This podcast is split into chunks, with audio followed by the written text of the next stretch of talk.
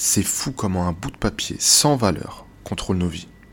Je parle évidemment de l'argent, et comme si c'était pas suffisant, il contrôle également nos vies amoureuses. Et oui, il faut savoir que l'argent donne une direction à nos relations et qu'à l'heure où je vous parle, on a environ 10% des divorces qui sont initiés à cause de l'argent et de la situation professionnelle. Bon, ça revient au même. Alors comment est-ce qu'on fait pour gérer? Pourquoi est-ce qu'on doit gérer? Et surtout comment faire? Pour améliorer notre rapport à l'argent, pour ne pas qu'il impacte notre couple. C'est ce qu'on va voir ensemble dans cet épisode. Reste accroché jusqu'au bout. Assalamu alaikum mes belles âmes, j'espère que vous allez bien, c'est Amar et on se retrouve encore une fois pour un nouvel épisode du Hub Show, le seul podcast qui remet du hub dans ta vie.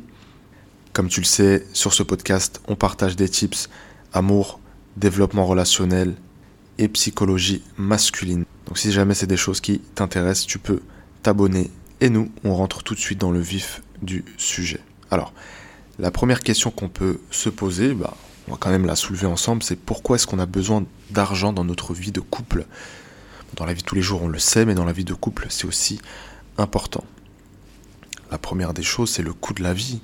Je veux dire, on est dans une époque, on vit dans une époque, on évolue dans une époque régie par le capitalisme et l'argent.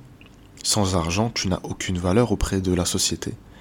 Sans argent, tu es bloqué, tu ne peux rien faire. Tu ne peux ni te loger, ni te nourrir. Donc en fait, ta dignité d'être humain n'est même pas respectée si tu n'as pas d'argent. Et ça, on le voit à travers le monde. C'est quand même fou. Le couple ne déroge pas à cette règle. Donc on a besoin d'argent parce que la vie a un coût. Parce qu'on a des besoins primaires. On doit se mettre un toit sur la tête, on doit manger, on doit se vêtir, on doit être protégé du froid, des intempéries, des dangers. Et l'argent contribue à nous protéger. En y réfléchissant, ça fait froid dans le dos. En fait, pour vivre en sécurité dans ce monde, j'ai besoin d'argent. Parce que oui, si demain tu te retrouves à la rue, qu'Allah te préserve de ça, tu crois qu'il va se passer quoi? Les insultes, les agressions, agressions physiques, agressions morales. Et les gens vont te regarder de haut. C'est quand même fou. Donc l'argent permet de payer de mettre en place la sécurité, vraiment les besoins primaires en fait. Quand tu regardes dans la pyramide de Maslow, les besoins primaires. Et donc le besoin de sécurité également. La deuxième chose, c'est que l'argent achète des moments de bonheur, qu'on le veuille ou non, qu'on aime ou non l'argent. Mais soyons honnêtes, aujourd'hui, si tu rencontres quelqu'un qui t'offre une opportunité, le même poste, avec les mêmes euh, avantages, les mêmes inconvénients, pour 1000 euros de plus, est-ce que tu le prends ce poste ou pas? 1000 euros de plus par mois? Bien sûr que tu le prends. Tout simplement parce qu'avec ces 1000 euros en plus, tu vas pouvoir être plus en sécurité d'une part, mais surtout tu vas acheter des moments de bonheur. Tu vas acheter des choses qui vont te rendre heureux, ou en tout cas qui nous donnent l'impression. Bah dans le couple c'est la même chose. Et on en a besoin dans le couple, attention. Aujourd'hui le couple c'est pas juste payer les factures, manger à sa faim, euh, dormir au chaud. Non on veut aussi aller au restaurant, on veut aller en vacances, on veut pouvoir se permettre aussi dans les moments difficiles de se dire, bon écoute, ça fait un, deux mois que je coffre un peu d'argent, j'ai envie qu'on se fasse plaisir et qu'on se fasse un week-end ensemble. C'est avoir la possibilité quelque part de créer aussi euh, des moments de bonheur dans le couple, de se donner un second souffle dans les moments les plus difficiles. Et le fait d'avoir des activités aussi en couple, bah ça a un coût. Comme je le disais, aller au restaurant en vacances, faire, euh, je sais pas moi, une balade à cheval, faire un saut à l'élastique, euh, faire euh, du camping, que sais-je. Tout ça, ça coûte de l'argent. Donc l'argent, il permet ça aussi. La troisième chose qui me semble importante, en tout cas dans le couple, c'est que l'argent permet les projets. Alors le premier projet, bien sûr, c'est le mariage. Je veux dire, même si tu fais le mariage le plus simple au monde, il y a au moins de l'argent que tu vas investir dans la nourriture, si tu es un homme, bah, dans, la, dot. Euh, si tu es une femme, dans le maquillage, dans toutes ces choses-là, dans tes robes, dans tes tenues, etc. C'est normal. Donc l'argent finance les projets. Ça peut être un pèlerinage, petit ou grand. Ça peut être faire des sadakas ensemble. Ça peut être inscrire ses enfants à l'école arabe. Ça peut être prendre des cours soi-même aussi, d'arabe, de tajwid, de et j'en passe. Donc l'argent finance les projets. L'argent permet aussi de se rapprocher d'Allah quand on va chercher la science. Arrêtez de croire que euh, quelqu'un qui vous donne un cours d'arabe, euh, c'est gratuit. Mais jamais de la vie. Bien sûr que ton prof d'arabe ou ton prof de Coran, tu dois le payer. C'est normal. Également, quand tu vas payer un pèlerinage à 6, 7, voire parfois même 10 000 euros, euh, un hajj, hein, bien sûr, c'est de l'argent que tu sors, il faut l'avoir cet argent. Et quand on le fait à deux, c'est encore plus cher. Si on comprend bien toutes ces choses-là, on comprend que l'argent est central pour faire vivre la relation. C'est normal. On a besoin d'argent pour ça. Il y a peut-être euh, dix ans en arrière, je pensais naïvement qu'on pouvait vivre d'amour et d'eau fraîche. Croyez-moi, la réalité vous rattrape très rapidement. J'ai beaucoup de femmes aussi en programme qui pensaient la même chose. Et résultat des courses, quand elles choisissent un homme qui n'a pas le minimum de responsabilité, sans parler de statut ou de vraiment gagner beaucoup d'argent, mais un homme normal, quoi. Elles le regrettent profondément. Maintenant qu'on a balayé la nécessité de l'argent dans le couple, et je pense qu'elle n'est pas approuvée, c'est juste normal, maintenant on n'a pas besoin d'excès, on va traiter ensemble justement les pièges. Les pièges que crée l'argent dans le couple. Le premier piège que je vois, c'est vraiment la comparaison. Mais regarde, elle a une plus belle cuisine que nous. Mais regarde, ils partent à tel endroit en vacances. Mais regarde, son, mari lui paye telle ou telle chose. Oui. Mais est-ce que leur relation est forte pour autant? Qu'est-ce qui me dit que leur relation, justement, n'est pas basée sur l'argent?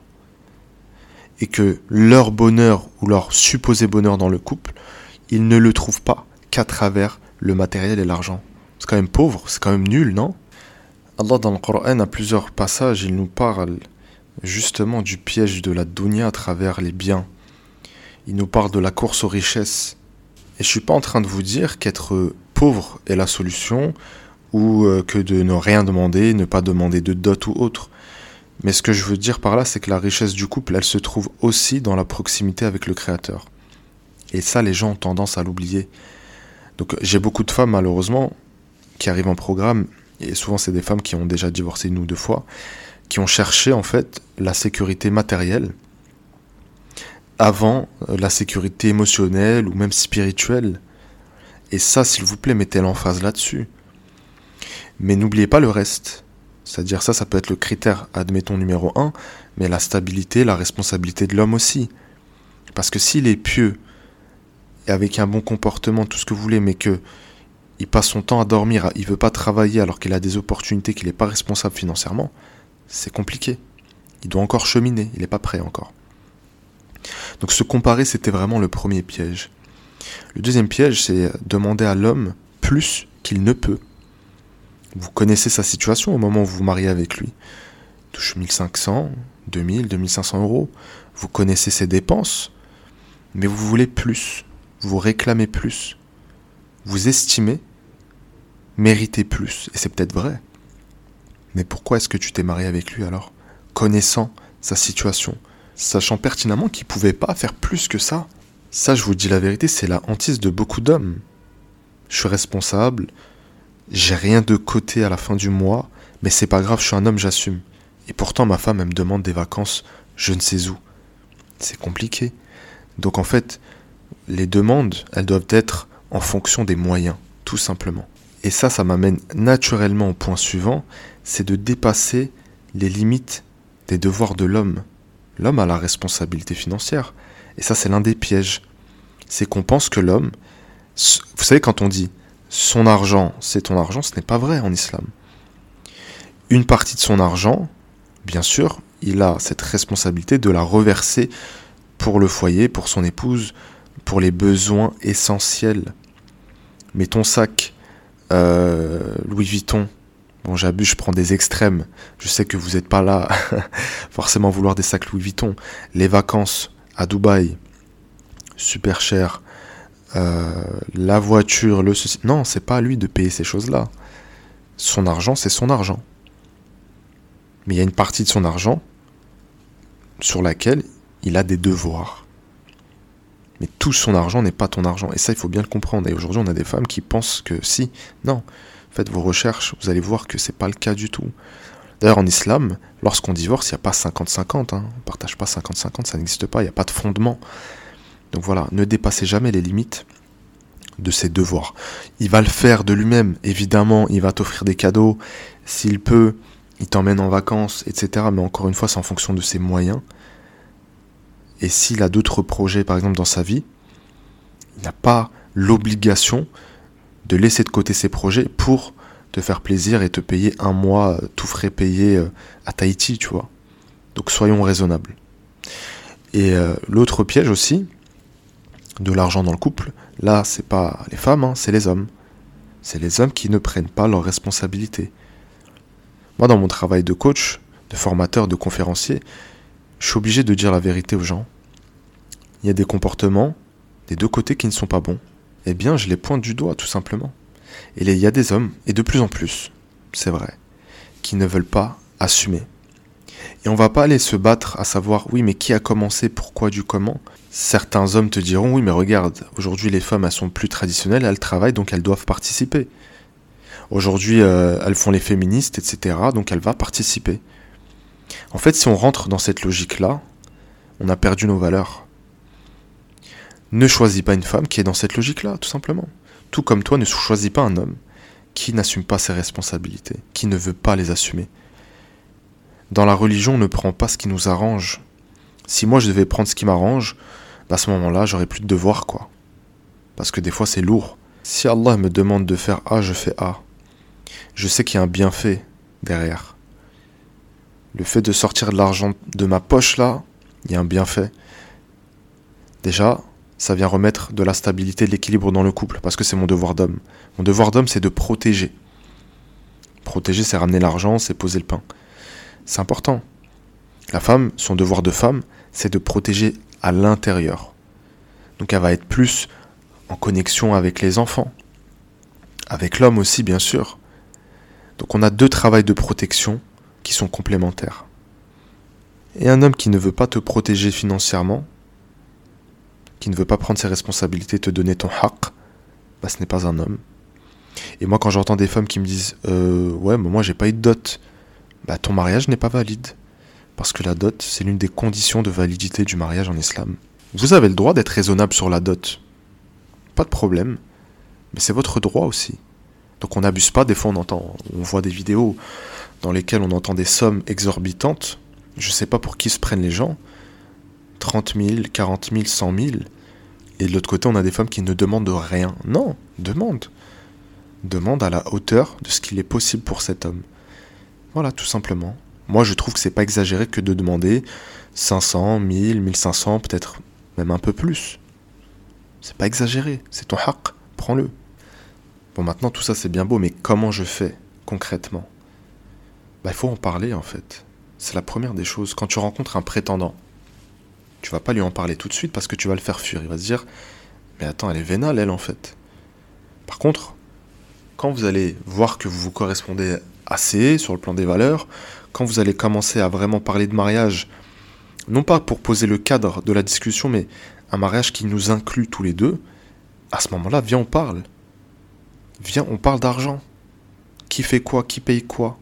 C'est quoi ta vision des choses vis-à-vis de l'argent? Tout est une question de timing. Tu peux poser tes questions, mais juste au bon moment. D'accord? Parce qu'un homme qui ne te connaît pas, il va pas te dire ouais, je vais te payer ça, ça. Il te connaît pas. Tu vois? Il sait pas si tu le mérites. Et toi, tu ne sais pas s'il mérite d'être ton époux. Donc ça, c'est important. Ensuite, une fois que ça c'est fait, on va fixer un cadre et des règles. Des règles sur les dépenses de part et d'autre, mais des règles aussi sur les dépenses communes. Voilà. Et de la transparence et de la responsabilité. Moi, personnellement, c'est comme ça qu'on a décidé de faire avec mon épouse. Euh, ce qu'elle dépense, je ne sais, même pas dans quoi elle dépense. C'est pas mon problème. Si elle s'est acheté un sac, c'est bien pour elle. Si elle s'est acheté, euh, je sais pas moi, une montre, c'est bien pour elle. Mais moi, ça me, ça me regarde pas, c'est pas mon problème. Moi, je me focus sur mes dépenses. Et elle, elle ne se focus pas sur mes dépenses.